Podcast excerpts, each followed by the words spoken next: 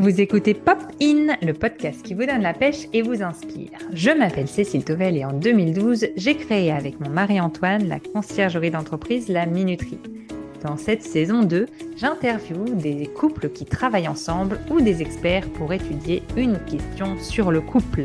Vous aimez les histoires de couple Vous travaillez en couple Ou bien vous vous demandez si c'est fait pour vous deux Ce podcast est créé pour vous.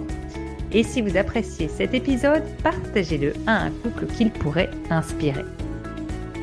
Dans ce nouvel épisode, nous allons parler de l'inaction dans le couple.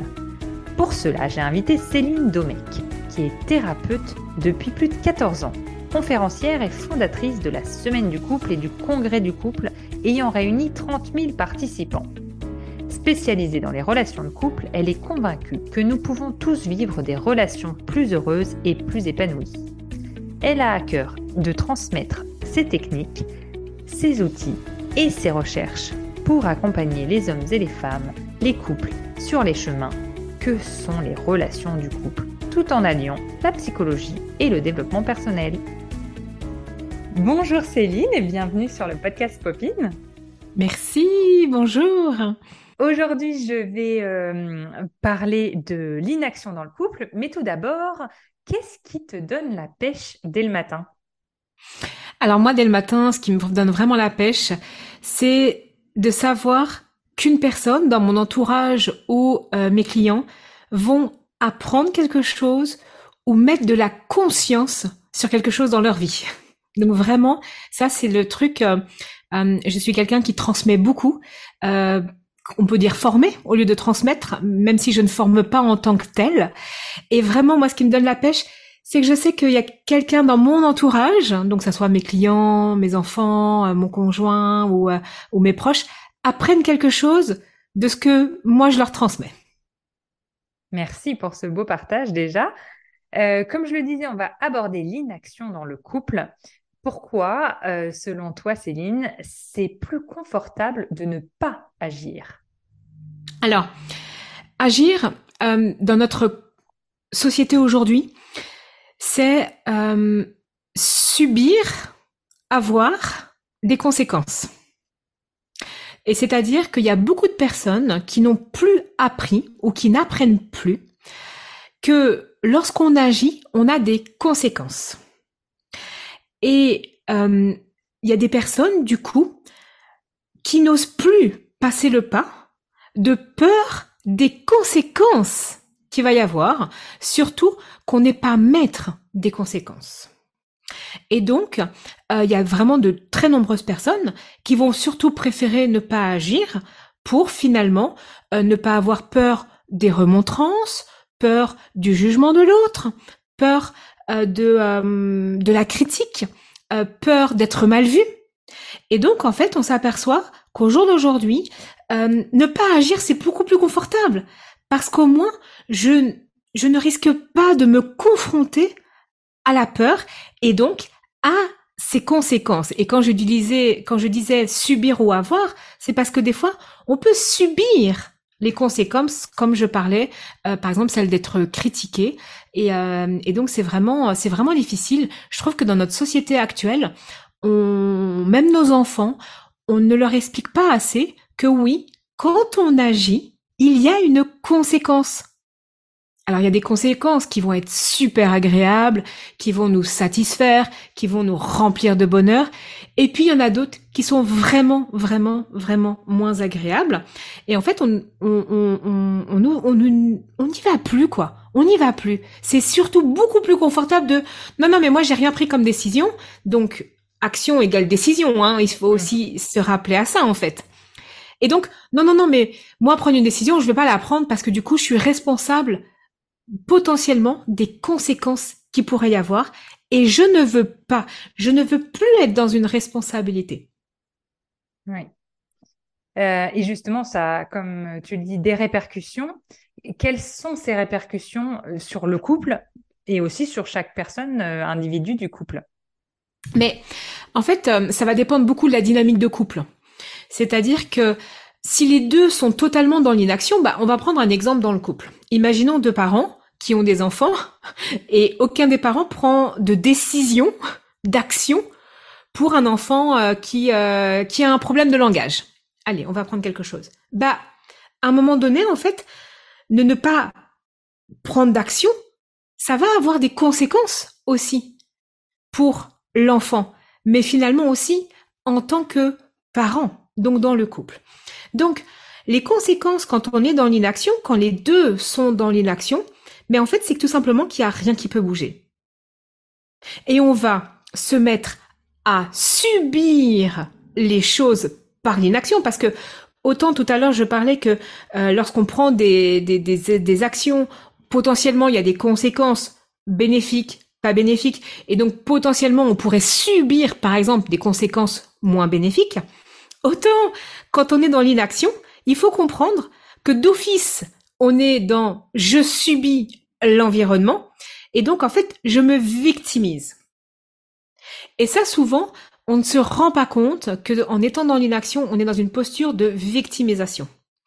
Alors bien évidemment, quand c'est les deux dans le couple, bah ok, en fait ils sont tacitement d'accord d'être dans l'inaction. Donc c'est cool, c'est confortable parce que finalement ils ont le même mode de fonctionnement. Mais ça veut dire que euh, les répercussions, c'est que potentiellement, eh ben on ne devrait pas avoir à se plaindre. On ne devrait pas avoir à se plaindre puisqu'on est dans l'inaction. Alors, quand il y en a un qui est dans l'inaction et l'autre qui est dans l'action. Alors là, c'est toujours, et c'est ce qu'on observe hein, de toute façon dans les couples, malgré tout, il y en a toujours un qui est plus moteur que l'autre. Euh, et en fait, c'est ça. Alors, celui qui est dans l'inaction, bah de, de, nouveau, il va avoir deux répercussions. Soit ça lui convient bien et il se place même pas en posture de victime, mais il, il va suivre le mouvement. Donc, il n'est pas vraiment dans l'inaction parce mmh. qu'en fait, il suit le mouvement tout en étant euh, pas décisionnaire, mais voilà, j'y vais. Donc il n'est pas totalement dans l'inaction. Et donc forcément, bah, Oui, suiveur, profil de suiveur. Ouais, voilà, suiveur. Donc c'est pas totalement pour moi de l'inaction. Et donc en fait, c'est un couple qui peut quand même bien fonctionner. D'accord? À condition d'être bien au clair avec chacun hmm. des rôles. Exactement. Ça, c'est hyper important. Après, par contre, quand il y en a deux qui sont dans l'action, eh ben, c'est pas toujours simple non plus, à contrario. Parce que c'est la volonté peut-être de tirer l'un vers une direction, l'autre vers l'autre, et où est-ce qu'on se rejoint, où est-ce qu'on se rejoint pas. Et donc, en fait, c'est là où on en revient, où les répercussions, ça peut être beaucoup plus confortable d'être dans l'inaction, totalement. Alors, euh, euh, comme tu le sais, mon, podcast, euh, c'est un podcast qui s'adresse aussi aux couples qui entreprennent ensemble. Est-ce que tu aurais un, conseil justement sur ce sujet de l'inaction ou peut-être un, un, conseil de façon plus générale pour les couples qui entreprennent ensemble, qui travaillent ensemble? Alors, on va revenir, on en parle beaucoup dans les couples et je pense que je vais pas euh, sortir euh, comme ça euh, du chapeau magique une solution miracle, mais c'est la communication. Et je pense que c'est important. tu sais, et puis ceux qui nous écoutent, vous le savez, quand, quand vous êtes en entreprise, il peut pas y avoir dix leaders pour un groupe. C'est-à-dire que ce qu'on a, c'est un N plus 1, N plus 2, N plus 3 on n'a pas 10 N plus 1. Mhm. Parce qu'en fait, ça, c'est pas comme ça qu'on manage une entreprise, c'est pas comme ça qu'on va vers la réussite. Donc, ce qu'il faut, pour moi, c'est de nouveau, c'est la communication, y compris dans le couple, avec qui va être un peu plus moteur. Et alors après, ça ne veut pas dire que euh, l'un doit être plus moteur que l'autre sur tous les sujets, mais c'est bien de clarifier, ok, moi, dans ce sujet-là, je pense que je pourrais être beaucoup plus actif, proactif. Toi, je pense que tu peux m'apporter et être dans l'inaction sur tel sujet, tel sujet, tel sujet.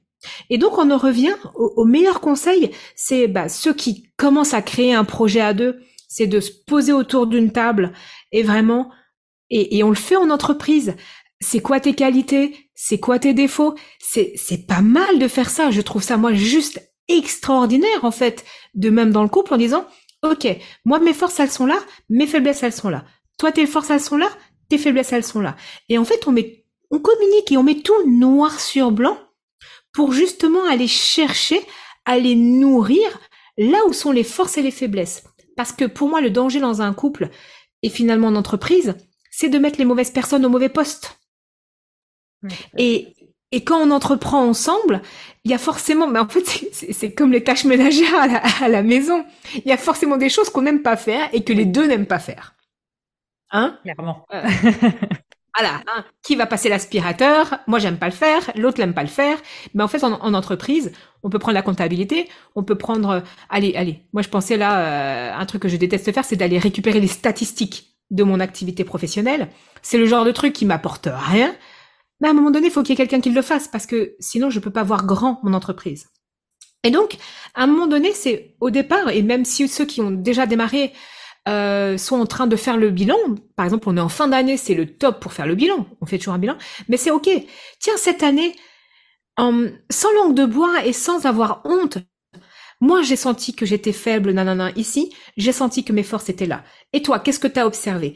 Et puis, c'est finalement avoir un tableau à double vision, la tienne, la mienne, et puis ne pas avoir peur de déléguer les tâches qui ne conviennent ni à l'un ni à l'autre pour ne pas être dans la frustration d'actions ou de mauvaises actions mal vues, mal comprises, mal perçues par l'un ou par l'autre. Et donc en fait, euh, par exemple, déléguer, c'est une action, c'est une magnifique action qu'on peut faire. Euh, quand on travaille en couple. Mais donc, pour moi, la, la principale euh, importance, c'est vraiment de communiquer finalement sur ses forces et ses faiblesses. Et au-delà de ça, en complétant, sur les envies aussi. C'est-à-dire, euh, tu vois, ce qui me nourrit, ce qui me porte, ce qui me donne envie de faire avec toi quand on collabore ensemble, et ce que j'ai vraiment pas envie, il y aura toujours des choses qu'on fera qu'on n'aura pas envie. On est d'accord. Mais quand c'est 50-50, j'ai des choses que j'ai pas envie et 50-50, j'ai des choses que j'ai pas envie, ça match. Par contre, s'il y en a un des deux qui fait 90% de tâches qu'il a pas envie, hmm. là, on va aller souvent euh, droit dans le mur. Et, euh, et donc, du coup, l'inaction, j'en reviens, quand on parle, tu sais, des sujets de, de, procrastination ou quoi que ce soit. Mais en fait, la procrastination, c'est pas juste qu'on reporte, il se passe souvent quelque chose derrière. Et ça, on ne va pas assez le communiquer en couple. Tout à fait. Mais donc, c'est, un très bon conseil sur euh, voilà, ces, points sur les compétences et les appétences de chacun. C'est très, très intéressant. Merci beaucoup pour, euh, pour ce bon conseil. Et pour finir sur une touche de légèreté, est-ce que tu aurais une anecdote rigolote sur ton couple à nous partager? Eh ben voilà, moi, ça fait euh, dix ans que je suis avec mon conjoint. Et en fait, il y a deux jours, eh ben, j'ai décidé de l'embaucher. Félicitations. voilà, merci.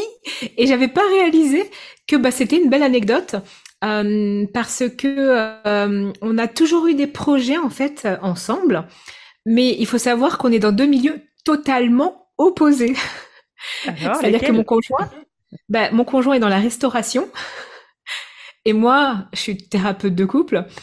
Et euh, en fait, il a pas allumé un ordinateur depuis dix ans. et il va être mon assistant. Alors comment ça s'est fait?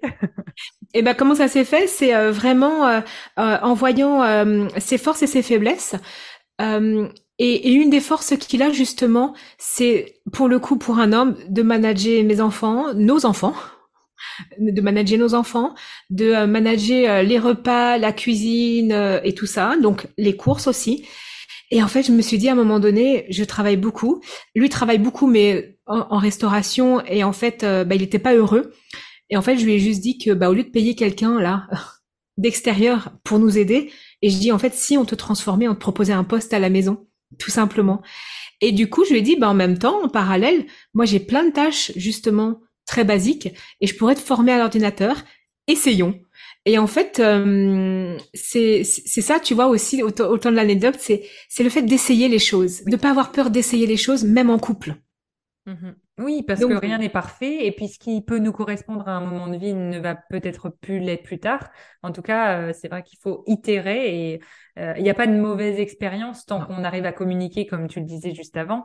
Il faut, faut pouvoir vraiment échanger et, et, refaire le point régulièrement pour savoir ce qui nous convient à tous les deux. Euh, parce qu'en effet, comme tu l'as dit, euh, parfois ça convient à l'un seulement et c'est là que c'est compliqué aussi parce que justement, quand ça ne convient pas aux deux, au moins on a souvent euh, envie d'agir parce que mmh. voilà, ça ne convient pas. Mais par contre, quand il y a un des deux à qui ça convient, c'est beaucoup plus compliqué d'agir parce qu'on ne sait pas dans quelle euh, voie aller après mmh. pour que ça continue à aller à la personne. Parce que si après la personne qui avec qui ça allait, euh, ça ne va plus, elle, elle, va avoir un ressentiment après. Bah, mmh. à cause de toi, j'ai changé, mais finalement, moi, j'étais plus heureuse avant ou heureux. Donc, et tu vois, dans, dans l'anecdote, euh, puisque donc euh, moi c'est la première fois que j'ai un employé et en fait c'est toujours moi qui lui faisais ses lettres de démission donc il a dû démissionner donc c'est moi qui faisais ses lettres de démission et dans l'anecdote euh, donc euh, puisque son contrat démarre le 15 le 15 et donc du coup il me dit ouais donc si ça me plaît pas c'est toi qui fais ta propre qui fais la lettre recommandée pour moi et en fait après je le regardais j'ai dit ah oui il faut une période d'essai. Je te fais une période d'essai ou je te fais pas période d'essai? Donc on a mis beaucoup d'humour. Oui, c'est bien.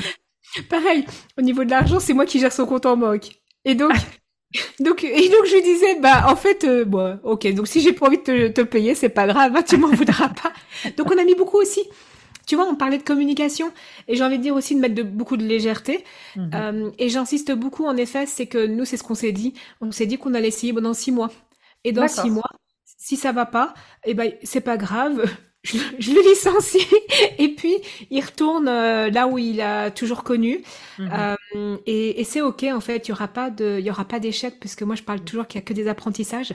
Et je pense qu'on oublie aussi que nos actions mhm. c'est aussi des apprentissages. Mhm. donc on, on, sort tu vois du coup aussi des peurs des peurs de l'échec ou quoi que ce soit. Il faut vraiment travailler toutes nos peurs. C'est vraiment en tout cas un des messages que j'ai envie de transmettre c'est qu'il faut travailler aussi nos peurs et euh, en droit du travail, on, on est bien au Canada, hein, chez toi. Tu es... Au Luxembourg. Au Luxembourg, au Luxembourg. Je sais pas pourquoi j'étais partie au Canada, mais en tout cas, on n'a pas le même droit de, du travail que qu'en France, du coup. Voilà. C'est intéressant.